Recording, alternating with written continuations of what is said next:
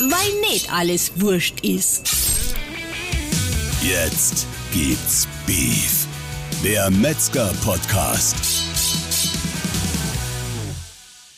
Herzlich willkommen, liebe Freunde des deftigen Geschmacks, zu einer neuen Folge Jetzt gibt's Beef, dem Podcast unseres bayerischen Metzgerhandwerks. Heute mit mir, dem Lars, und äh, heute fühle ich mich mal doppelt daheim. Nicht nur äh, bei euch im Metzgerhandwerk, das ist ja erstmal Heimat schlechthin in Bayern, ja, aber ähm, ich sitze heute hier in Altdorf bei Landshut in, einem, in einer wunderschönen Bibliothek und ihr wisst ja, ich, ich komme ja ursprünglich aus der Steuerberatung. Ich sitze hier zwischen vielen Gesetzesbüchern und äh, Texten und äh, was weiß ich, was da noch so alles steht. Ja, Arbeitsrecht lese ich hier noch und Mietrecht. Und äh, jetzt hört ihr schon, es könnte heute theoretisch werden, denn mir gegenüber sitzt heute unser Gesprächsgast äh, von einer unserer Partnerkanzleien, der Steuerkanzlei Schlüter, Üblacker und Günther aus Altdorf der Matthias Üblacker. Matthias, grüß dich. Hi, grüß dich, Lars. Schön, dass du da bist. Du musst gar nicht nervös sein. Der sitzt schon die ganze Zeit hier gegenüber und fummelt da rum und sagt, du hast die erste Aufnahme. Ähm, wie geht's dir? Gut, soweit. Ist also gut, kann soweit. mich nicht beschweren. Eigentlich, eigentlich heute einen Tag mit einem, wir haben es gerade schon im Vorgespräch gesagt, mit einem lachenden und weinenden Auge, glaube ich. Gell? Also einerseits stehen vor uns hier leckere Faschingskrapfen, nur so richtig Faschingsstimmung möchte heute gar nicht aufkommen, denn äh, heute schreiben wir den 24. Februar und äh, heute ja, ist ja die, diese Invasion in der Ukraine passiert, heute Morgen und äh, ja, jeder von uns, wir sitzen so zu dritt hier, der Stefan sitzt auch noch neben mir am, am Mischpult, ist natürlich äh, brutal besorgt um diese Friedenssituation. Wie geht's dir nach diesen Meldungen? Also mal als, als etwas doch traurigen oder kritischen Einstieg. Ja, ja, ja, erst einmal aus meiner Sicht ähm, besorgniserregend, auch sicherlich auch besorgniserregend, was bedeutet das, wo, wo, wo fängt das an vor allem, wo hört das auf, ähm, wie weit kann man das akzeptieren, dieses Verhalten und wie weit werden wir als Europäer jetzt zusammenstehen, um da auch größeren Schaden für Europa zu verhindern und auch für uns irgendwo, weil schlussendlich geht das uns alle was an und Äh, die das- Frage ist immer, wo stoppt das Ganze? Das, das ist so, ne? Und es wird einem wieder bewusst, ne? Wir, wir waren jetzt, also ich bin jetzt 36, du bist nicht sehr viel älter. Äh, Korrekt. ähm, äh, ich sag mal, wir sind in einer Zeit groß geworden, ne? friedlich und alles äh, toll und behütet, behütet aufgewachsen und alles. Und jetzt siehst du Bilder von Kindern, die mit ihrem Stofftieren, ich habe das heute auf Facebook gepostet, und einem Rucksack irgendwo ihre Heimat verlassen und da läuft es einem irgendwie kalten Rücken runter. Oder? Ja, also ich bin ja selber Vater von zwei Kindern und ähm, da fragt man sich dann die erste Frage, die man sich stolz stellt, jetzt habe ich diese Kinder in diese Welt geboren und in was für eine Welt habe ich diese Kinder da hineingeboren und wie geht es für die dann auch weiter und für mich? Wie gesagt, also ich kenne ja Krieg äh, wirklich nur aus Erzählungen meines Großvaters noch, der im ersten Welt, äh, im Zweiten Weltkrieg war ähm, und ansonsten ist das eigentlich was, wo ich froh bin und auch immer froh war, dass man ja sagen, immer stolz behaupten konnte, wir hatten in Europa mit Ausnahme des Jugoslawienkriegs vielleicht schon seit den 90ern überhaupt keinen Krieg mehr. Das Ja. muss man auch dazu sagen, ja. Also ihr hört heute draußen äh, ja doch bedrückte Stimmung, aber trotzdem wollen wir äh, und wir haben uns bewusst entschieden, das heute trotzdem zu machen, weil äh, natürlich bringen wir uns politisch ein seitens des Verbandes, aber trotzdem Matthias, vielen Dank, dass du heute da bist und jetzt wollen wir so ein bisschen den Schwenk machen ähm, äh, zum zum eigentlichen oder zu unserem eigentlichen Gespräch. Ähm, vielleicht stellst du dich draußen unseren Zuhörern erst noch mal kurz vor. Ich meine, wir sitzen hier in deiner Kanzlei, wo du ja, glaube ich, seit letztem oder vorletzten Jahr auch Partner bist, oder? Korrekt, Ähm, richtig. äh, sag mal so ein bisschen, was ihr macht, wer du bist und äh, dann steigen wir da ein. Ja, ja, also Name ist Matthias Iblacker, wie gesagt, hier so äh, in Landshut auch äh, mit meinem Vater zusammen äh, in der Geschäftsstelle der Metzgerinnung in Landshut tätig hier. Da kam auch dann der Bezug zum Lars her, muss man ganz klar sagen. Bin Steuerberater, ähm, wie gesagt, seit 2018 Partner in der Kanzlei jetzt und seit neuestem glücklicherweise seit einem Jahr jetzt auch auf dem Namensschild, freut mich auch, macht mich auch stolz. Ist sicherlich auch irgendwo auch eine Anerkennung der anderen Partner der Tätigkeit, die man hier Der, leistet. der Harvey Specter des, des Steuerrechts sozusagen. Ja, der- ich bin auf dem Namensschild. Ja, nein, es, es ist schon was, was schön für einen ist, was einem gut tut, ähm, aber es ist jetzt nichts, was Kriegs... Das Wort sollte man vielleicht heute nicht in den Mund nehmen, Nee, was nee, kriegsentscheidend nicht. ist. Genau. Genau, nein, aber Na, aber schon wichtig. Ja. Äh, wo liegen eure Tätigkeitsschwerpunkte als Kanzlei? Ja, wir haben, wir sind bunt, also wir sind, wie soll ich immer sagen, bunt. Ähm, was schon unser, bei mir persönlich jetzt in meinem Mandantenklientel ein wirklicher Schwerpunkt sind, ist die Betreuung von Bäcker, Metzger, Wirten. Das ist wirklich so. Wir haben da Klassischen BMW-Mandate. die, BMW-Mandanten, genau wie sie immer Bäcker, genannt werden. Metzger, Wirte. Wobei es auch so einseitig dann doch nicht ist. Ich habe auch Immobilienmakler, ich habe Bauträger, ich habe ähm, ganz normal anderes Handwerk auch, also im Bereich äh, Ja, äh, Marmor, also ich habe einen großen Marmorbauer. Also es ist wirklich, in unserer Kanzlei ist bunt, sie lebt ähm, von den vielen tollen Mandanten und den Eindrücken, die wir da auch gewinnen. Aber Schwerpunkt von mir ist auch, neben dem, dass ich auch den Bereich abdecke, ich mache bei uns im Schwerpunkt, ich bin Fachberater für Unternehmensnachfolgen. Ich gestalte bei uns die ganzen Unternehmensnachfolgen, die in der Kanzlei anfallen. Und inzwischen, dank einer Kooperation mit einer Münchner Kanzlei, auch schon Fälle für andere Steuerberater. Es ist wirklich so, die gesagt haben, ich, mir ist es zu aufwendig, zu risikobehaftet, ich habe da keine Lust Lust drauf, ich gebe das ab. Ähm, und das hat auch immer super funktioniert. Also ja. das ist auch eine Schiene, die man sich gerade so aufbaut. Und dann noch ein drittes Standbein, das hat sich mit der Metzgerei entwickelt, das muss man auch ganz klar sagen, weil es auch oft so ist, dass viele Metzger noch einen Bezug zur Landwirtschaft haben. Mhm. Ähm, und darum habe ich dann auch entschieden, dass ich zusätzlich noch den, die Ausbildung zur landwirtschaftlichen Buchstelle mache. Ist einfach irgendwo historisch bedingt. Es gab halt früher oft Landwirte, die haben dann eben das Schlachten angefangen und das, was sie erzeugen, auch selber zu vermarkten. Mhm. Also quasi Direktvermarktung. Direktvermarktung, aber das ist die Geschichte. Es gibt oft auch, jetzt ist es ja umgekehrt, ich habe Metzger, die haben verpachtete Felder noch und eigentlich eigentlich keinen aktiven Betrieb mehr, aber ähm, sind da noch irgendwie dann steuerlich doch wieder involviert, muss man ganz klar so sagen. Okay. Ähm, Matthias, du bist ja seit letztem Jahr mit, dein, mit deinen Partnern oder mit der Kanzlei hier, ich kenne ja auch deinen Vater gut, ne, als, als Geschäftsführer der Metzgerinnung in, in Landshut, äh, seit letztem Jahr Partner in unserem Verband, war uns ja auch ganz wichtig, dass wir in dem Bereich Expertise für unsere Betriebe anbieten können. Natürlich hat der Fleischerverband einen sehr, sehr guten Steuerberater, Grüße gehen raus an unseren Philipp äh, Rostknecht, ähm, aber ich sag mal, der hat im Schwerpunkt andere Tätigkeiten, ne, da ist ja viel mehr äh, so, so im, im Insolvenzrechtsbereich, also nicht, weil wir insolvent sind, sondern äh, weil ich den Philipp einfach viele Jahre kenne und der sehr, sehr äh, ein sehr, sehr guter Steuerberater ist.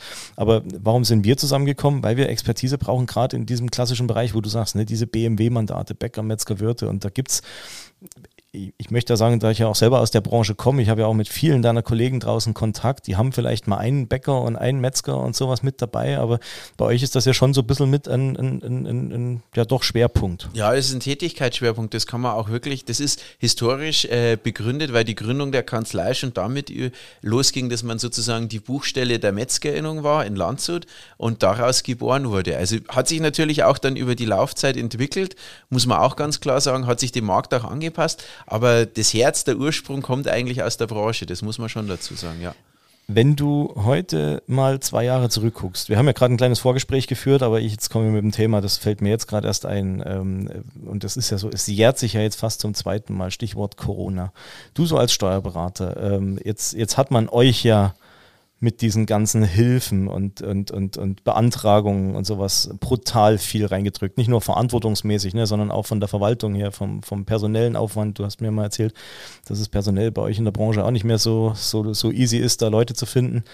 Ähm, wie, wie, wie, wie, siehst du diese ganze Entwicklung? Das, das interessiert mich jetzt gleich mal als erstes, so, so wirtschaftlich auch bei deinen Mandanten und jetzt nicht nur speziell Bäcker, Metzger, sondern Gibt's da, merkst du da Auswirkungen? Gibt es Leute, die sagen, boah, die haben aufgegeben? Oder merkst du eher, dass jetzt umgekehrt, dass die jetzt wieder durchstarten und dass, dass dieses Hilfesystem gegriffen hat? Wie ist denn die Stimmung bei deinen Mandanten? Ja, also sehr, sehr differenziert. Es gab äh, wirklich auch Leute, die vereinzelte Fälle, muss ich sagen, ich glaube, wir haben in Summe drei in der Kanzlei, die haben dann den Betrieb aufgegeben. War aber jetzt ehrlicherweise auch nicht, also bei, nicht bei allen Fällen so, dass die gesagt haben, sie haben wegen Corona aufgegeben, sondern die haben dann eher gesagt, naja, ich hätte wahrscheinlich sowieso in den nächsten fünf Jahren aufgehört dann ziehe ich das halt vor. Also das, mhm. das waren eher so die Gründe, Leute, die da aufgehört haben. Wir erleben äh, sehr unterschiedliche Darstellungen, wenn ich jetzt da vielleicht die Wirte mal nehmen darf, weil die aus meiner Sicht extrem stark betroffen sind. Mhm. Ähm, immer noch betroffen immer sind. Immer noch betroffen ja sind, ja. muss man auch dazu sagen. Also die Wirte sehe ich schon so, die in der eigenen Immobilie wohnen und die vielleicht auch noch, da habe ich auch welche, die noch eine Landwirtschaft mit dran haben,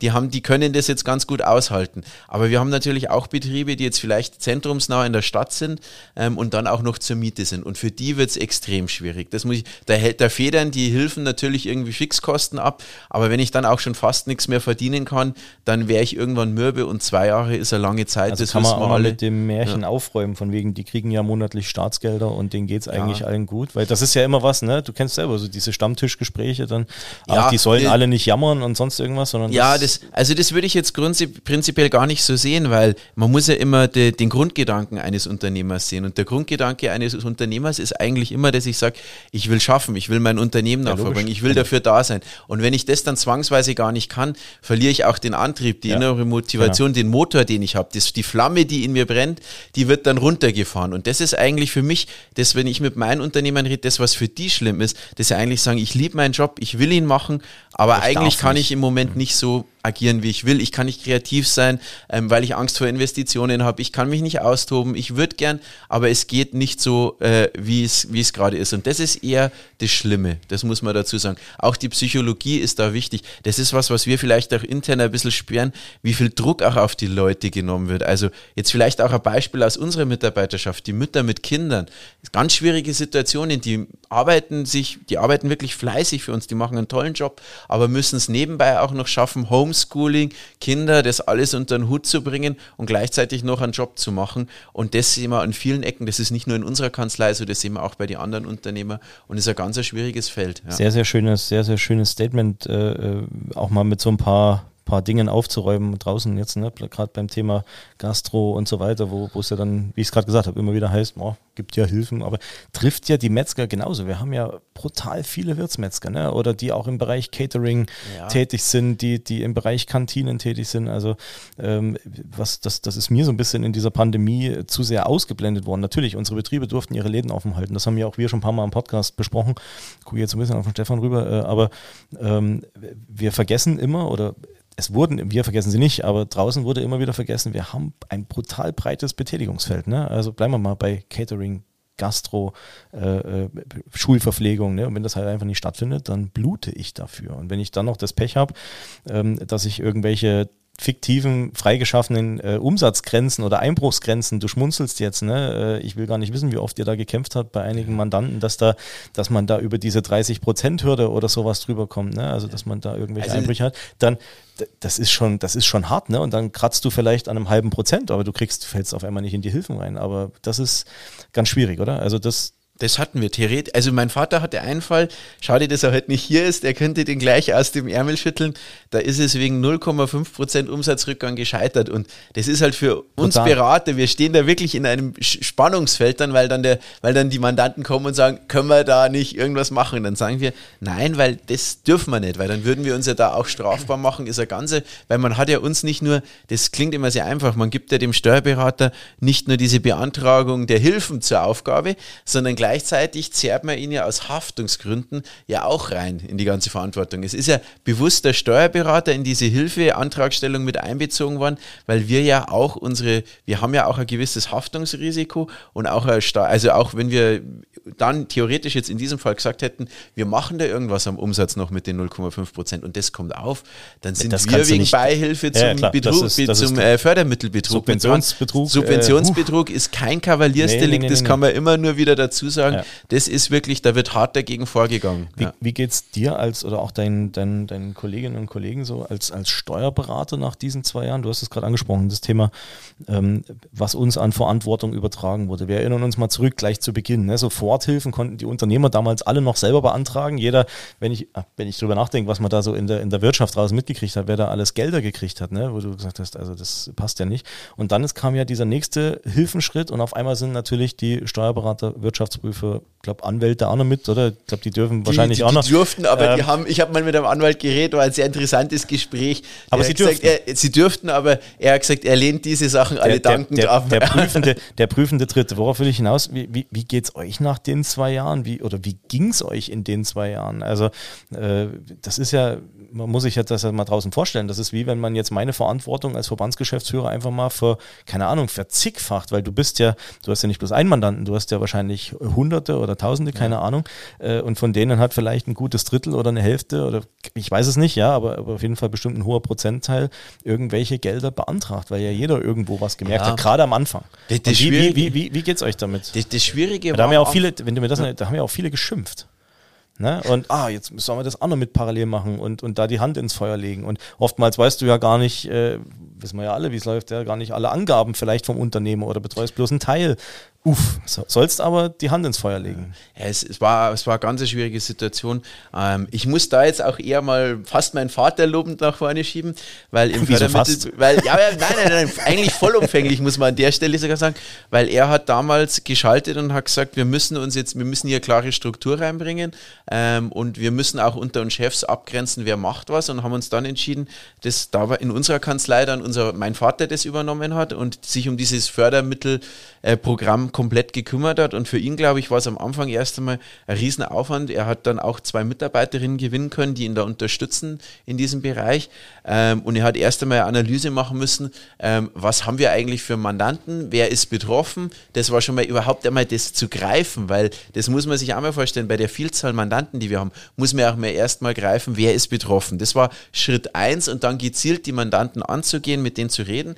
Und es gab ganz unterschiedliche Reaktionen. Wir hatten, wir haben auch Mandanten, zweimal, ich hatte eine Mandantin, war Mandantin von mir, die hat mich angerufen und hat gesagt, Matthias, ich könnte es beantragen, aber ganz ehrlich, ich brauche es nicht und dann belaste ich den Staat auch nicht. Fand ich tolle Einstellung an ja. der Stelle. Erlebt Respekt. man auch nicht oft. Die hat auch gesagt, es gibt Leute, ähm, die haben es nötiger wie ich, hat es gesagt, und die sollen das bekommen. Ich könnte es beantragen, ich will es nicht. Und da gab es schon noch ein paar Beispiele, die genauso gehandelt haben. Und dann gab es natürlich auch die, für die es überlebenswichtig war. Das muss man auch ganz klar sagen. Also ein Wirt, dem das, der, der, der Betrieb zugesperrt wird, ähm, der laufende Fixkosten hat, der konnte gar nicht aus. Der hätte die Wahl gehabt, entweder das zu beantragen oder aufzuhören. Was dann auch oft schwierig ist und was verkannt wird, ist, dass es oft lange gedauert hat, bis da auch mal wirklich äh, Geld rübergekommen ist. Es gab immer Abschlagszahlungen, die kamen auch relativ nicht schnell, würde ich sagen, aber die kamen zumindest. Ähm, aber dann, bis die Schlusszahlung auch kam, war es echt oft ein langer Weg. Ähm, das ist aber heute noch so, ne? Also diese ja, wir Zahlungen ja und, und Mandanten immer noch auf, auf von Gelder. 20 noch? Von 20 würde ich jetzt nicht sagen, eher von eher von 21, ja. Okay, aber ansonsten ist äh, bist du zufrieden, wie unsere Bundesregierung uns durchgeführt hat? Also aus, aus Beratersicht? Du bist ja, du bist ja auch politisch aktiv. Wir haben beide das, aktiv. wir haben beide das CSU-Logo äh, am Revers. Ja. Ähm, ich möchte das jetzt nicht bei Parteipolitik Nee, überhaupt sagen. nicht. Es war jetzt einfach ähm, nur ich würde es jetzt eher allgemein sehen.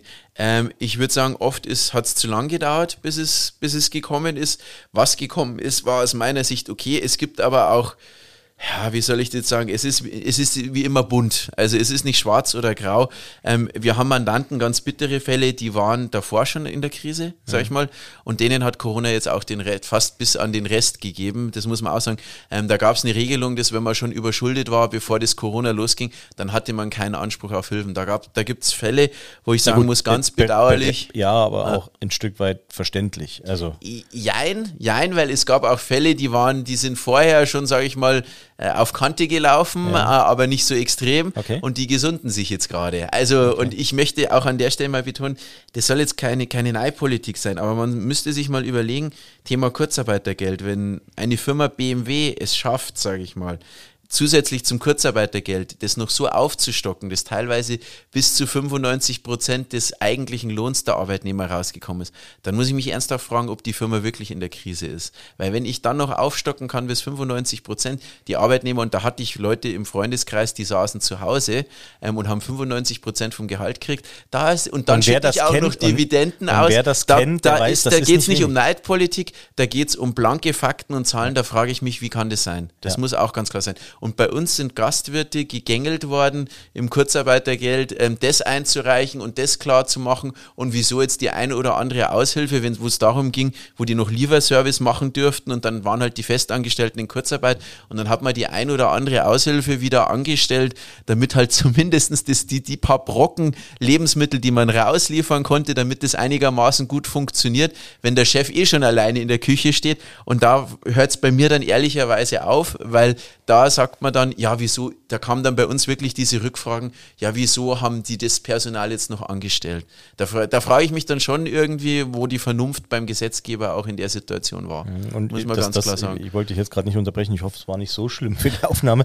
Ähm, wer die Vergütungen in, in diesen äh, Industriefirmen kennt, das, was du gerade angesprochen hast, eine Automobilindustrie, der weiß ja um was wir da für Summen auch reden. Ne? Also 95 Prozent von, sagen wir mal, 10.000, 15.000 Euro oder das verdient jetzt vielleicht auch nicht der Durchschnittsmitarbeiter, aber sehr viel mehr vielleicht als in anderen Branchen, äh, ist ein bisschen was anderes als, äh, sagen wir mal, im, im üblichen Arbeitersegment. Also deswegen verstehe ich deine Kritik da sehr wohl. Also, äh, Also ich, ich habe Freunde gehabt, ich will natürlich auch keine Namen nennen, aber die, haben- die haben da wirklich gesagt, ich sitze zu Hause und habe die Fahrtkosten nach München nicht, ich habe mehr Geld netto Ganz wieder vor. Ja, und ist eine schöne Ganz Zeit. schön.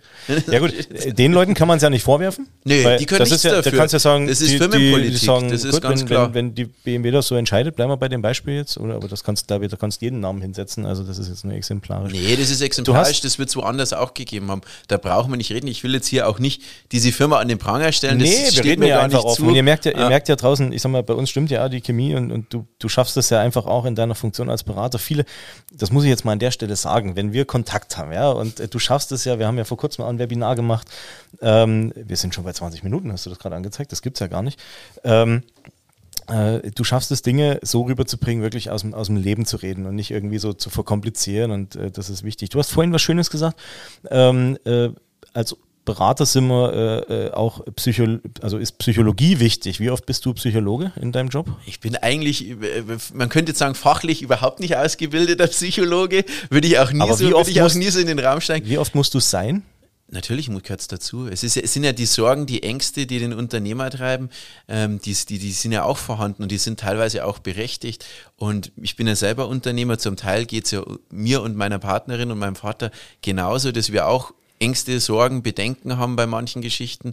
Ähm, und das, das ist ja am täglichen Tisch mit, mit, mit Arbeitnehmern, wie wir haben ja nicht nur, man muss ja auch sagen, wir haben ja nicht nur Unternehmer, sondern auch Arbeitnehmer, aber jeder hat seine Sorgen und da, ich denke, was einfach zu meinem Beruf mit dazugehört, ist zuhören und vielleicht auch den ein oder anderen Ratschlag, weil man hört ja viel, man sieht viel ähm, und da halt auch durchs Leben zu begleiten. Ich denke, das gehört ein Stück weit zu unserem Beruf dazu. Wir sollen, wir versuchen es, es ist bei uns, ich muss, müsste jetzt lügen, ich kann nicht mit jedem Mandanten solche Gespräche führen, ähm, aber ich, ich, ich versuche schon jedes Jahr mit jedem Mandanten, wenn es gewünscht ist, inzwischen gibt es auch Mandanten wegen Corona, die kommen nicht mehr in die Kanzlei, weil sie sagen, schickt's mal alles, ich unterschreibe und mach's fertig. Ähm, aber so gut es geht, versuche ich doch den Kontakt zu meinen Mandanten auch aufrecht zu erhalten und auch den persönlichen, soweit das gewollt ist. Das ist, gibt auch Personen, wir haben, ich habe eine 89-jährige Rentnerin als Mandantin, völlig verständlich, dass die nicht reinkommen will. Die hat Angst, die ist Risikopatientin, aber es ist so interessant, wie, wie, wie, wie, wie die Leute auch sich wandeln. Ähm, wir, haben dann, wir haben dann über Dativ gibt es ein Portal, da kann man seine Einkommensteuerbelege einscannen und wir können es dann bearbeiten. Und dann habe ich da überhaupt bei einem Mandanten auch über 90, habe ich überhaupt nicht dran gedacht, dass der das wollen könnte. Und dann hat er gesagt, er kommt nicht mehr in die Kanzlei als Risikopatient. Dann habe ich gesagt, ja, es, es gibt eine Option, die kann ich Ihnen anbieten. Wir können so ein Portal einrichten, dann können Sie die ganze Belege, soweit Sie sie haben, einscannen und wir verarbeiten es dann. Dann ruft er mich zwei Tage später an und sagt, er hat jetzt mit seinem Enkel geredet ähm, und wir sollen das alles für ihn einrichten. Also das ist, äh, war einfach toll, wenn man auch sieht, und da, es gibt keine Altersgrenzen. Es gibt eigentlich nur das Männchen im Kopf, das sagt, will ich das oder will ich das nicht. Das muss ich an der Stelle auch mal dazu sagen. Wie, wie sehr hat es digital äh, das Ganze verändert, den Kontakt zu deinen Kunden, Schrägstrich Mandanten heißt es ja? v- Viele Besprechungen auch online? über Webcam, äh, Telefonkonferenzen, ähm, alles gemacht. Auch Leute, die gesagt haben, trotz alledem, dann sind, sitzen wir halt mit Maske hier. Ich will die Besprechung aber hier mit Maske. Haben wir alles gemacht. Ich bin da relativ offen gewesen. Ich habe für mich schon auch mich immer geschützt und geschaut, dass das in einem ordentlichen Rahmen passiert. Ich habe auch zwei Kinder, die ungeimpft sind. Da habe ich halt auch irgendwo als Chef Ja. meinen denen gegenüber, aber auch als Chef meinen Mitarbeitern gegenüber, mit denen ich ja zum Teil wirklich noch täglich Kontakt habe. Auch da haben wir zeitweise 70 Prozent der Mitarbeiter im Homeoffice gehabt. Ähm, aber ich habe, wir haben eine Verantwortung und die müssen wir auch wahrnehmen im Leben, denke ich, an der Stelle, auch gesundheitlich. Stichwort Verantwortung. Jetzt kommt ein krasser, krasser Themenwechsel. Äh, jeder Unternehmer trägt ja Verantwortung, also du, aber auch deine Mandanten. Ähm, und das führt mich zu einem Thema, was, was, was uns ja auch in gewisser Weise ein Stück weit zusammengebracht hat. Das ist dieses Thema Kassenführung. Ne? Da haben wir, das waren unsere ersten Kontakte auch damals. Ähm, das ist immer noch mit das heikelste Thema, aber nicht nur im Metzgerhandwerk, oder? Also aktuell so diese ganze Umrüstungsgeschichte. Also, und ja, es ist, es, also ich, da muss man jetzt sagen, es kommt immer auf den Betrieb dran. Wir haben ja viele Betriebe, aber im Bar, ich nenne das immer bargeldintensiven Unternehmen, also der Bäcker, Metzger, Wirte, auch Apotheker, die zählt man oft nicht mit, die Ja. lässt man außen vor. Es gibt wirklich bargeldintensive Unternehmen und da ist die Kasse wirklich der Knackpunkt in der Betriebsprüfung. Das muss man schon sagen und hat sich auch dahingehend entwickelt.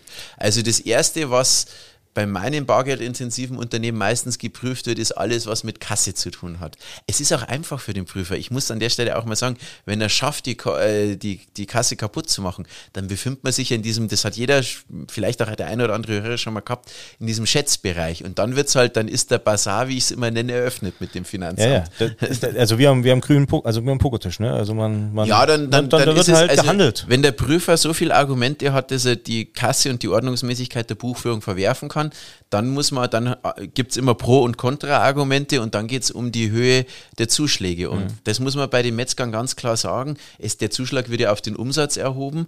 Ähm, und wenn man jetzt sagt, äh, allein 2% hatte ich jetzt in der Betriebsprüfung, das war ein wohlgewollter Prüfer, muss man auch ganz klar sagen. Aber auch 2% machen viel aus beim Metzger. Ja, Umsatzzuschlag, ja. Weil wir gehen ja von Durchschnittsumsätzen aus, weiß nicht, im Schnitt 750.000 bis eine Million im Schnitt am ja, Metzger. Also, also das ist schon gut gehende ein guter Metzgerei Schnitt, auf jeden Fall, ja. Guter Schnitt. Ähm, Nochmal zurück auf dieses Thema Kasse. Das hat ja auch bei uns in der Branche für viel Verärgerung gesorgt. Das, das muss man ja sehen. Wir, wir, wir nehmen mal die Genese, viele, gut, jetzt, wenn die Selbstständigen draußen sind, die wissen sofort, wovon ich rede, aber um es mal den anderen auch noch mit zu erklären. Ne? Seit 2010 mussten die Kassen ja digital umgerüstet werden. Wir mussten alle äh, Vorgänge digital erfassen. Ne? Also du blockst rein, wenn ich was falsch sage, Matthias. Das heißt also wirklich jeder, jeder Beleg, jedes Tippen, jeder Storno, jeder Z-Bon, alles musste digital gespeichert werden. Ähm, dann kam 2016, Ende 2016 im Dezember, ne, damals, ich, ich, ich sehe mich heute noch in meinem Büro sitzen, damals mir ist der Kamm geschwollen, äh, weil im Dezember 16, das war glaube ich der 12., irgendwo was in dem Dreh, es war relativ spät, ähm, da haben die Metzger anderes zu tun, außer Gesetze zu lesen und zu verfolgen, da sind die mitten im, in der wichtigsten Zeit des Jahres. Ne? Ähm, dann kam dann diese Vorgabe, mit diesen Nachrüstungen, technische Sicherheitseinrichtungen, Manipulationssicherheit, Kassennachschau, also ein spannendes Thema für uns beide jetzt zumindest. Der Stefan hat vorhin gesagt, Fachlich kann ich jetzt nicht mitreden, ne? ähm, aber ich, ich gucke trotzdem mit an. Wir hätten es doch zusammen machen sollen. Ähm, äh, das hat für viel Unmut gesorgt und sorgt es auch heute noch. Ne? Corona kam jetzt dann dazwischen, jetzt schaffen es das mit der Nachrüstung nicht. Dann, dann ist es einfach äh, so, das Finanzamt äh, oder der Gesetzgeber hat ja vorgegeben, dass die Kassen gemeldet werden müssen. Jetzt gibt es noch kein Meldeformular. Ne? Du weißt ja, es gab ja Scherze, jetzt ist ja der Berliner Flughafen sogar früher eröffnet worden, als, als, als dass dieses Meldeformular äh, existiert. Kannst du verstehen, dass, dass Betriebe da einfach sagen, äh, ich habe und das muss ich jetzt so krass formulieren, ich habe die Schnauze voll, die sollen machen, was sie wollen. Und, und äh, verstehst du, wie ich, wie ich meine? Also ja. diese Unmutsanrufe, die sagen, ich würde es erfüllen, ich will es erfüllen. Ich, also es, es, es ist ja jetzt nicht so, dass die sich da hier, so werden wir immer hingestellt, also nicht nur wir als Metzger, sondern ja, du hast es gerade so schön genannt, viele andere bargeldintensive Bereiche auch. Wir machen uns da alle die Taschen voll. Wir reden ja auch gegenüber der Politik von wie viel? 0,5, 1 Prozent Unternehmer, da wo du, wo du weißt, okay, da, da läuft richtig was schief. Ne? Mhm. Äh, und, und ob du die die mit solchen äh, Gesetzen und Regelungen krallst, äh, also wie gesagt, zurück zur Frage, kannst du verstehen, dass Leute sagen, ey, also so langsam reicht's? Ja, also ich, ich kann es verstehen, wenn ich, ich, ich hatte ja diese Gespräche, Lars, du weißt es selber, mit, ja, mit, mit, meinen Kunden auch schon mal vorab, die haben ja dann teilweise auch äh, total verärgert bei dir dann, weiß ich ja auch angerufen und nochmal gegengecheckt, ob der Fleischerverband eine andere Auffassung äh, vertritt. Ähm, äh, es war im Prinzip wirklich so, dass man sagen kann, ähm, es ist schon sehr streng gemacht worden. Ich sehe das auch so, die Regelungen sind irre. Es ist viel Verwaltung ähm, und es ist schon, stellt sich natürlich schon die Frage, wie viel Zeit investiere ich, investiere ich da rein. Nichtsdestotrotz, ich hätte mir damals was anderes gewünscht und das habe ich auch meinen Metzgern damals gesagt und die haben dann auch gesagt, ja, das war uns all lieber, weil da hätten wir weniger Arbeit. In Österreich ist es so, dass die Kassen direkt online verbunden sind, sage ich jetzt einmal, mit dem Finanzamt und die Zahlen halt laufend gemeldet werden. Das heißt, Manipulation ist da de facto nicht möglich, aber der Vorteil für den Unternehmer ist auch null Verwaltungsaufwand. Das ist das Nächste. Und da frage ich mich dann schon bei unserer Regierung, äh, da kommt wieder das Thema Verbände und Einflussnahme. Ähm, wenn man jetzt, man muss sich ja immer auch mal überlegen, wer verdient denn an der ganzen Geschichte mit am meisten? Mhm. Und das sind ja auch irgendwo die ganzen Kassenaufsteller, Kassenhersteller, weil jetzt müssen alle wieder her, müssen auf- und umrüsten. Ähm, ich sehe es sehr zwie zwiegespalten, muss ich ganz ehrlich sagen. Ähm, ich denke, die Betriebe haben aber auch gutes Recht zu sagen, uns wird die Verwaltung zu viel. Ich meine, es gibt ja auch noch Bereiche, die wir als Steuerberater wissen, aber wo ich mich jetzt fachlich fachlich gar nicht auskennen. Zum Beispiel die ganzen Hygienevorschriften, äh, die die Metzger noch einhalten müssen, die dann auch noch dokumentiert werden müssen. Das alles auch noch zusätzlich. Und dann fragt sich natürlich der Metzger schon, wann soll ich eigentlich noch in die Wurstküche ja, genau. gehen? Aber das ist ja, also was ich eins noch kurz klarstellen möchte, da draußen, wir, wir setzen uns ja nicht für Steuerhinterziehung ein, um Himmels Willen. Also äh, Nein, nein. nichts, nichts dergleichen. Und auch die Kassenhersteller, weil du sie gerade angesprochen hast, Mai, die vergleiche ich jetzt mal mit den Leuten, die du vorhin von BMW genannt hast und die die 95 Prozent gekriegt haben. Die nehmen das natürlich mit. Also würdest du nicht anders machen und ich auch nicht. Was, was mich an der Sache eher wurmt, ist, ist diese, das kennst du selber von deinen Mandanten, äh, wir haben ja viele, viele, die doppelt investieren mussten in Kassensysteme und wer das draußen kennt und viele von euch, die uns hören, äh, sind vielleicht selber im Betrieb tätig, ihr wisst es, ein Bäcker, ein Metzger, wir haben, und ich glaube, die Metzger stehen da noch ein Stück weit vorne, wir haben die meisten Geräte in unseren Geschäften. Heißt Kassen, Wagen, alles elektronisch. Ne? Ähm, viele haben ja dann angerufen, wir haben ja eigentlich in Deutschland gar keine Pflicht für eine elektronische Kasse. Gell? Das, kannst du das bestätigen? Das kann man bestätigen. Das, es gibt ja immer die Möglichkeit der offenen Ladenkasse. Ja. Heißt Bloß- also Geldkassette. Ja, aber, aber der Verwaltungsaufwand, der, der, der dann hinter einer ordentlich geführten offenen Ladenkasse steht, das muss ich mal sagen, das steht in keinem Verhältnis. Und ich frage mich auch immer, es ist ja für den Metzger auch eine Frage, weil wir haben ja das Thema Lars, elektronische Aufzeichnungen schon mal gehabt. Und wie mache ich denn das mit einer offenen Ladenkasse, ähm, wenn ich dann die Wurst abwiege? Wie soll denn das funktionieren? Genau, ich wollte nämlich Mache ich das dann, verkaufe ich dann die Wurst nach Scheiben? Es ist halt praktisch schwer umsetzbar, muss ich, hab- da ganz ehrlich sagen. Das ist genau mein Argument ja damals auch gewesen. Äh, immer wieder dieses, äh, du kannst natürlich die Kassenwagen alle rausschmeißen und holst Omas alte Pendelwaage wieder raus, ne? Hier äh, und, und packst die Wurst ins Butterpapier äh, ein und, und so weiter. Alles Blödsinn. Aber trotzdem, da, diese Doppelinvestition, und wir reden ja hier wirklich in, in hohen fünfstelligen bis sechsstelligen Beträgen, die Unternehmer innerhalb von, ich sag mal, zehn Jahren vielleicht doppelt vornehmen mussten. Und das ist etwas, das, das haben wir auch der Politik, egal welches, welche Farbe das Parteibuch hat. Ihr kennt draußen jetzt das unsere, ja, aber äh, haben wir immer mitgegeben äh, und haben gesagt, Leute, hört auf, das, das stemmen die irgendwann nicht mehr. Und äh, du hast be- bestimmt auch Mandanten gehabt, so wie wir auch Anrufe hatten. Du hast das vorhin mal mit dem Corona-Thema begründet. Ich begründe es jetzt mit dem Kassenthema, die gesagt haben, passt mal auf, bevor ich da jetzt nochmal 60, 100.000 Euro investiere, dann nehme ich meinen Schlüssel und drehe ihn rum und sperre zu. Und das ist einfach eine traurige Wahrheit, die man mit ansprechen muss. Ja, klar. Also da kommen dann natürlich immer viele Sachen zusammen. Wenn, wenn ich, ich kann es auch verstehen, da war mal eine ganz Reporta interessante Reportage im Bayerischen Rundfunk über einen Bäcker in Erding, das habe ich mir auch angeschaut, der dann eben den Schlüssel zugedreht hat, weil er gesagt, nicht mehr mit mir, ich bin dann raus. Und irgendwo kann ich es dann auch, kann man nachvollziehen. Und ja. begründet wird ja das Ganze immer mit Fantastilliarden an Steuern, die hinterzogen werden, ne? wo ich wette, dass die heute auch nicht im Geldsäckel äh, vom, vom Herrn Lindner, unserem Finanzminister, sind, weil, wie gesagt, wer bescheißen will, sorry, Ja. das muss man einfach sagen, de, den wird jetzt auch ein Kassengesetz nicht äh, beeindrucken und sagen, hm, Ja, die, die Realität ist, dass wahrscheinlich die, die es machen, es andere Möglichkeiten und Wege finden werden, da dann noch was zu drehen. Ich kann das gar nicht einschätzen. Ich will es auch nicht einschätzen. Ich denke, dass die Betriebe, die wir betreuen, da alle sehr gut aufgestellt sind. Da haben auch viele sich bewegt. Also ich muss ich auch sagen, bin ich auch ganz stolz. Ich habe am Anfang, muss ich sagen, harte Gespräche gehabt, so empfand ich schon. Habe die Ängste der Mandanten auch gesehen, die Sorgen damit verbunden und die waren halt auch aufgrund des hohen Verwaltungsaufwands, weil wir haben ja auch äh, Mandanten, die schon älter sind und die Mutter dann, wenn die Mutter noch diese Kasse führen muss, wird es halt dann schon schwierig. Ähm, was, was, was mir noch wichtig ist, auch als, als Statement, äh, weil du sagst, die Unternehmer haben sich bewegt, ähm, wir werden immer hingestellt, ne? das, das habe ich vorhin schon mal so ein bisschen durch die Blume gesagt, wie die, wie die Schwerverbrecher. Also äh, da ist jetzt Bargeld intensiv. Du weißt auch, dass viele Banken Bargeld gern abschaffen würden und nicht nur Banken, sondern es gibt auch viele äh, politische Vertreter, die das gern äh, wegbringen würden. Es ist nun mal ein Zahlungs- und, und Währungsmittel ne? äh, und wir setzen uns ja als Verband auch dafür ein, dass es bleibt, also Bargeld. Äh, es gehört mit dazu. Corona hat ein bisschen was geändert, also Ja. viel EC-Cash. Ja, Ja. Das Also war bis ich- 2020. Wir hatten ja mal einen Partner, der ist dann äh, zwischenzeitlich abgesprungen. Mittlerweile haben wir mit der Firma Unser einen, einen neuen Partner für diese EC-Cash-Systeme. Äh, aber das ist ja ein bisschen explodiert, aber trotzdem Bargeld bleibt. Und Gehört dazu. und- Gehört dazu, aber ich würde auch jetzt nicht sagen, dass die Metzger unmodern werden oder dass man nicht. Nee, überhaupt allein nicht, Diese, aber was diese Kassenautomaten, alles, was da schon gemacht wird, ähm, muss ich ganz ehrlich sagen, also ich sehe auch bunte Betriebe da, die viel, wo wir auch schon viel EC-Umsätze dann verbuchen. Ja, ja, bloß wie gesagt, die Message von mir auch nach, nach draußen, Politik, ja, die, dieses, dieses pauschale Misstrauen den Unternehmern gegenüber und dieses gekonnte, wir haben das auch jetzt äh, mit diesem Arbeitsschutzkontrollgesetz, das trifft dich jetzt vielleicht weniger, was du Hubertus Heil 2020 nach diesem Corona-Ausbruch bei, bei Tönnies geschafft hat, ja, diese, wir holen mal die, das große Netz raus und erschlagen mit einem Gesetz so viele wie möglich. Ne? Ob die das stemmen können oder nicht, das, das ist mal egal, aber äh, dieses pauschale Misstrauen, das, weiß ich nicht, das ist auch in den Köpfen das der Unternehmer draußen verankert. Ne? Deswegen ist auch so ein bisschen ja, denk, so der, denk, der Verdruss bei diesem Thema Kasse. Wir waren ja vor kurzem, wie gesagt, im Webinar und wenn du siehst, wie oft die da die Hände über dem Kopf zusammenschlagen, was sie eigentlich noch alles, Stichwort Gutscheine oder sowas, ja. ne? kann eigentlich ein Unternehmer diese Vorgaben überhaupt alle 1000 Prozent, jetzt mal ganz ehrlich, erfüllen? Kann, kann er das oder gibt es immer einen Anlaufpunkt, ohne dass ich jetzt draußen jemand Angst mache, wo er sagt, wenn der Prüfer will, dann zerlegt er mich.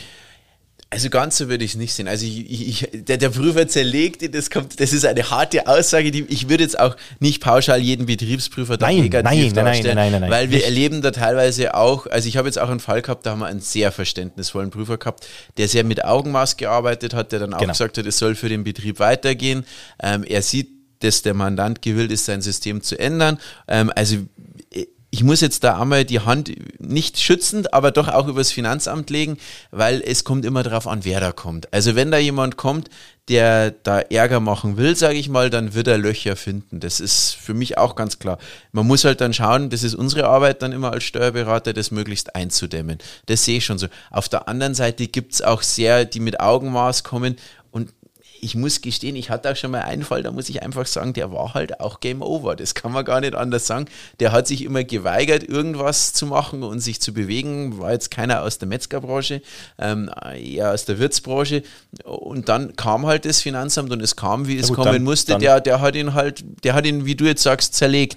Aber da hatte ich dann auch nicht das große Mitleid, weil der hat sich auch nicht bewegt. Also das ist, es glaube ich, wird auch von den Prüfern anerkannt, ob jemand versucht oder sich Mühe gibt und man sieht, der macht es ordentlich, ähm, oder ob man einfach nur sagt, da sitzt jemand, der jetzt schaut, wie er da irgendwie durchwippt. Sehr gut. Nee, äh, das, so würde ich das jetzt mal vielen, bezeichnen. Vielen Dank und das, das ist auch ganz wichtig, dass du das machst. Äh, wie gesagt, für mich als Verbandsvertreter, du, du kennst das, ich, ich kriege ja die Anrufe nur noch viel mehr wie du, ne? Ja, äh, wo, sie, wo sie dann äh, wirklich ihren Unmut dann kundtun, aber eben auch berechtigt. Aber natürlich, äh, klar, Prüfer sind alle Menschen. Ne? Es gibt solche und solche und äh, an wen du halt gerätst, das ist halt wichtig. Jetzt äh, kommen wir zum Schluss nochmal äh, zu einem Thema, was, was du hattest, das, das Stichwort Übergabeberater. Äh, haben wir ja auch schon den ein oder anderen in der Pipeline, ne, wo wir auch zusammenarbeiten. Kann ich euch auch draußen nur appellieren, wenn, wenn ihr da Fragen habt, meldet euch bei uns. Wir versuchen das mit Matthias zusammen und seinen Kollegen zu lösen und Kolleginnen. Ähm, wie, wie, wie, was rätst du draußen? Weil das wird ein Thema sein, womit wir uns in den nächsten Jahren auch im Metzgerhandwerk noch massiv beschäftigen müssen. Sowohl Übergabe natürlich an einen Nachfolger, als auch das Thema Aufgabe, ja, also ich, ich gebe das Geschäft auf oder verpachte es vielleicht. Was rätst du den Unternehmern draußen? Also bei mir ist immer so der Ansatz, rechtzeitig sich beschäftigen mit dem Thema. Ähm, also, aber wo liegen da noch so die, die, die Kniffe oder, oder was sind da so deine Erfahrungen? Ja. Stichwort Generationenwechsel. Äh, Generationenwechsel ist immer ein spannendes Thema, ähm, weil es, es muss ja eine Generation dann nachlassen und die andere muss in die Verantwortung rein. Es ist immer wieder ein heißes Thema. Ähm, ich hatte, da kann ich mal, da muss ich jetzt wirklich. Da sind wir wieder bei der Psychologie. Da, da, sind wir bei der Psychologie, aber ich musste auch einfach mal eine Anekdote reinschmeißen, die nicht ich erlebt habe, sondern ein Kollege von mir, auch Fachberater für Unternehmensnachfolge in Nordrhein-Westfalen. Ganz eine tolle Geschichte. Äh, da ist der 90-jährige Übergeber mit dem 60-jährigen Übernehmer beim Notar gesessen, bei, mit meinem Kollegen zusammen und hat dann gesagt, ich weiß ja auch nicht, ob der Junge schon so weit ist, den Betrieb zu übernehmen. Mit 60? Ja. Doch schon. ob der mit 60 schon so weit ist, den Betrieb zu hat der 90-jährige Übergeber gesagt. Da, das ist jetzt aber kein Notar, Witz, kein Witz. Notar, nein, das ist kein Witz, das hat so stattgefunden. Der Mandant kannte die beide schon, äh, der Kollege kannte die beide schon, hat geschmunzelt. Ähm, der Notar wäre fast vom Stuhl gefallen. Also, wo er das vorher gelesen ob hat. Ob er also, schon so weit ist. ja. Also ist der 40-jährige Enkel ja dann schon mit im... Ja, im, also das, das, da habe ich dann auch auch nachgefragt und da kam dann wirklich die Aussage, ähm, es gibt da gewisse Behaltensfristen, aber das nach Ablauf der Behaltensfrist ähm, der 60-Jährige an den 38-jährigen Sohn dann auch beabsichtigt zu übergeben. Also im, Spree, im Grundsatz wurde da eine Generation ausgelassen. Vom Uropa zu, nee, vom Opa zum, zum Enkel sozusagen. Genau, ja. Aber das ist dann, das sind dann schon eher die harten Fälle. Ja. Okay, aber jetzt so generell, was, was rätst du Betrieben beim, beim, beim Thema Übergabe? Also, Also, das was, heißt, was heißt rechtzeitig auch, dass man Rechtzeitig, also man kann so sagen, selbst wenn man sagt, es passt schon alles und man will das in die Wege leiten, ähm, dann kann man da schon einen Zeitraum von zwei Jahren noch rechnen, wenn es ein komplizierter Fall ist, bis man das alles übergibt und bis das alles in trockenen Tüchern ist. Ich halte grundsätzlich, das habe ich, haben wir jetzt auch schon mal in der Annahme dann gehabt von anderen Kollegen, ich halte nichts davon, Hauruck-Aktionen zu machen, weil da geht in der Regel immer irgendwas schief. Und dann kann man es irgendwo entweder beim Finanzamt ausgleichen ähm, oder es gleicht sich auch in der Familie nicht aus. Also das ist dann das, wo ich sage, da wird es dann immer schwierig. Ähm, für mich das Wichtigste ist, das sage ich bei jeder Übergabe immer dazu, ähm, A, sind Sie, das sage ich zum Übergeber, sind Sie bereit abzugeben und dann zum Übernehmer sind Sie, haben, Sie die, haben Sie auch die Absicht, die, die Verantwortung zu übernehmen. Das ist eigentlich die wichtigste Frage, die man am Anfang stellen muss, bevor man dann steuerliche oder über, übergabetechnische Details Wie, klärt. wie, wie überwindest du familiäre Konflikte? Also, in, in so, in so, also gehst du mit schusssicherer Weste oder gab es da schon Gespräche, wo du sagst, boah, da habe ich jetzt echt ein bisschen, äh, bisschen Schiss, weil äh, uh, der alte Patriarch auf den, auf den Jungen vielleicht noch ja, ein bisschen, Ja. bisschen anders. Es ist ja doch jeder von seiner Psyche und so anders. ja. Mentalität anders. Ja, es gab bei mir gerade im landwirtschaftlichen Bereich, ich mache ja auch gerade Hofübergaben, Ja. ähm, da gab es schon Situationen, wo der Senior dann den Raum verlassen hat für kurze Zeit. Also das, äh, und dann haben wir aber Aber alle trotzdem zum Tisch guten geholt. Ende. Zum guten Ende. Aber es gibt halt auch Phasen, wo man dann sagen muss, da kommen wir gerade nicht weiter und dann muss man vielleicht auch mal die Luft rausnehmen. Viele, viele äh, Bet- Betriebe rufen ja auch bei uns an und ähm, einer meiner Kernsätze ist nicht, weil ich die Arbeit wegschieben möchte, aber der Steuerberater hat in diesem ganzen Übergabe oder auch meinetwegen nehmen wir auch die Aufgabe mit dazu, Prozess, äh, aber schon die entscheidende Rolle, neben dem Unternehmer natürlich selber, aber ich sag mal, abwickeln. Es ist einfach, Verträge zu kündigen oder umzuschreiben, das kannst du gleich machen, aber äh, wichtig Ja. ist, glaube ich, die, die steuerliche Ja, Abwicklung. das- Worauf das- müssen denn Das, was uns oft hemmt, sind auch wirklich das, was das steuerlich auslöst. Also vielen Unternehmern ist dann oft gar nicht bewusst, die sagen immer nur, es gibt den einen Betrieb, aber was, ich habe einen Betrieb, der ist eigentlich zum Teil Landwirtschaft, dann Industriebetrieb und dann auch noch was anderes, was ich hier gar nicht sagen will. Ähm, und da wird es dann echt schwierig, dass das alles übergeben werden soll. Das muss ich, das, das, das muss ich dann auch sagen.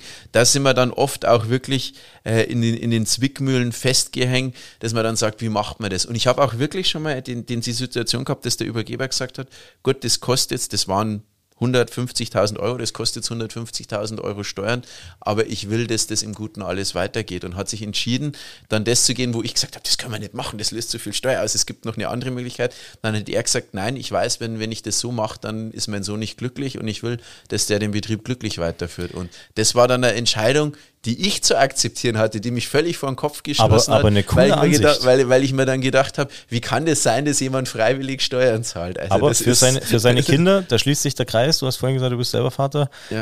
äh, für seine Kinder tut man halt dann noch ein bisschen mehr. Ne? Also Ja, ist ja, aber war- ist ja, ist ja, ist ja bewundernswert, es, so eine Es gab Äußerung. zwei Söhne und jeder sollte was Spezielles bekommen und ähm, an der Seite hat er sich dann entschieden zum Wohle aller und er hat in meinen Augen rückblickend betrachtet Recht behalten, ähm, weil die leben jetzt alle glücklich miteinander. Und vielleicht ist das manchmal auch Mehrwert, wie das man ein bisschen Steuern zahlt. Das muss man sich dann auch mal überlegen. Ja.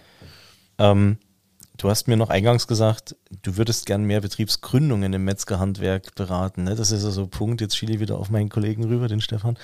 Wir haben natürlich da tolle Beispiele. Ich nehme, darf man Namen nennen? Wir dürfen Namen nennen. Der, der, der Dominik, der, der Meister Martin oder so, ne? die jetzt Betriebe ja im Prinzip neu gegründet. Der Domi hat, glaube ich, sogar neu gebaut, oder? Äh, Also äh, im Allgäu. Äh, Also ist, ist selten, aber es kommt vor. Ist natürlich ein, ein Thema, oder? Aber nicht nur im, Metz, im Metzgerhandwerk, glaube ich. Nee, also- Handwerk generell. Generell, also Gründung ist natürlich eine harte Zeit, wobei ich erlebe gerade, also jetzt nicht im Metzgerhandwerk, da haben wir jetzt schon die letzten drei Jahre keine Gründung mehr gehabt ohne Familie, wenn ich es einmal so Ja, nennen darf. Zeit. Also wirklich Gründung von der, von der schwarzen Wand hatten wir jetzt schon lange nicht mehr. Ähm, aber äh, ich erlebe das gerade so ein bisschen im Bereich Bauhandwerk und auch Kfz-Handwerk. Da habe ich jetzt zwei Mandanten, die gerade wirklich durch die Decke gehen. Ich kann es gar nicht anders sagen. Die haben vor zwei Jahren angefangen und machen das richtig toll. Und ich bewundere die jeden Tag. Ich habe damals von beiden den Businessplan gesehen und ich muss jetzt schon rückblickend sagen, da habe ich, das wissen die auch, ich habe gesagt, das halte ich für sehr sportlich, das innerhalb von einem Jahr und die waren beide über dem Businessplan am Jahresende. Sehr cool. Das war Prima. auch, da habe ich auch meinen Hut ziehen müssen und sagen müssen, Respekt. Also, ja. Matthias, so schnell geht eine Dreiviertelstunde ins Land. Ja, äh, ich fand's mega interessant und ich glaube auch, ich, ich, bin gespannt auf das Feedback der Zuhörer draußen, weil wir haben vorher so ein bisschen drüber nachgedacht, boah, wie kommt an Steuerberater, aber äh, großes Kompliment von meiner Seite. Äh, das war ein, ein, ein sehr interessantes Gespräch, was wir wirklich auch, glaube ich, recht kurzweilig gestaltet haben. Ähm, bevor wir uns jetzt diesen leckeren Faschingskrapfen hier widmen, ne, obwohl ich ja immer noch auf Diät bin, ihr kennt ja die, die Abnehmen-Challenge seit der Franzi Lohberger Folge, ähm, haben wir noch so ein, äh, eine kleine Tradition in unserem Metzger-Podcast. Und zwar die Vervollständigung folgendes Satzes. Äh, das Metzgerhandwerk oder mit dem Metzgerhandwerk verbinde ich. Ähm, damit, also das kann ich schon beantworten. Mit Metzgerhandwerk verbinde ich damals die Besuche auf der Niederbayernschau, die gibt es leider nicht mehr, der offenen Wurstküche. Ich glaube, viele Metzger aus Landshut kennen das noch. Äh, und damit auch das Weißwurstessen. Ähm, damals war ich noch zu klein für das, fürs Weißbier, aber damals halt noch das Weißwurstessen und im Hintergrund leider schon verstorben den Obermeister Albin Schneider, der jedem in Landshut erklärt hat, wie man Weißwürste macht. Das sehr ist gut. meine Verbindung mit dem Metzgerhandwerk, wenn ich es mal so sagen darf. Ja. Sehr, sehr schöne Anekdote. Gott habe ihn selig. Lieber Matthias, vielen, vielen Dank fürs Gespräch. War, war super. Wenn ihr draußen Fragen habt oder auch generell Thema Steuer und so weiter, natürlich jederzeit bei uns beim Verband melden. Matthias, ihr seid Partner von uns, ihr seid für jedermann ansprechbar. Klar, gerne. Also wir freuen uns immer, wenn wir kontaktiert werden. Ja, im Moment äh, wären wir auch dankbar, wenn Sie Empfehlungen im Bereich Steuerfachangestellte, Steuerfachwirten für uns hätten. Da wären wir immer dankbar, da freuen wir uns immer, wenn da jemand auf uns zukommt. Also die Personalproblematik nicht nur im Handwerk, auch bei Nein. euch. Nein, ah, ja, aber wir müssen sagen, ähm, wir bilden auch aus. Also wir, wir setzen ja, auch. Wir auch. die ja. Metzger doch auch. Jetzt könnte ich gehässig sein, wir kriegen noch Azubis. Ah, oh, jetzt, jetzt wird es eisdünner, jetzt wird eisdünner. Jetzt wird es eisdünner. Jetzt, nein, das war nur ein Scherz. Nein, ich sehe das aber auch. Ich sehe das differenziert. Wir, wir, wir, wir durch die Personalabrechnung, die wir für unsere Mandanten sehen, sehen wir auch, dass viele Metzger-Ausbildungen immer, es immer noch Ausbildungen auch gibt. Jetzt also, musst du ja die Kurve kratzen. Nee, das, das, das muss ich jetzt nicht. Das Schweiß nicht, von der Stirn. Das, nö, so viel Schweiß ist da nicht. nee. Ich kann das, das kann man ganz objektiv. Ich bin ein sehr objektiver Mensch, glaube ich, an der Stelle. Matthias, habt lieben Dank fürs Gespräch. Hat Spaß gemacht, ich hoffe dir auch. Ja, war schön. Prima. Und Jederzeit dann, gerne wieder. Prima. Und dann wünschen wir euch draußen jetzt ja, äh, viel Spaß beim Zuhören oder ich hoffe, ihr habt viel Spaß gehabt beim Zuhören und äh, seid wieder beim nächsten Mal dabei, wenn es heißt, jetzt gibt's Beef, der Podcast unseres bayerischen Metzgerhandwerks. Macht's gut. Weil nicht alles wurscht ist. Das war Jetzt gibt's Beef der Podcast des Bayerischen Metzgerhandwerks. Darf's ein bisschen mehr sein? Mehr Infos gibt's natürlich auch zum Nachlesen auf www.metzgerhandwerk.de.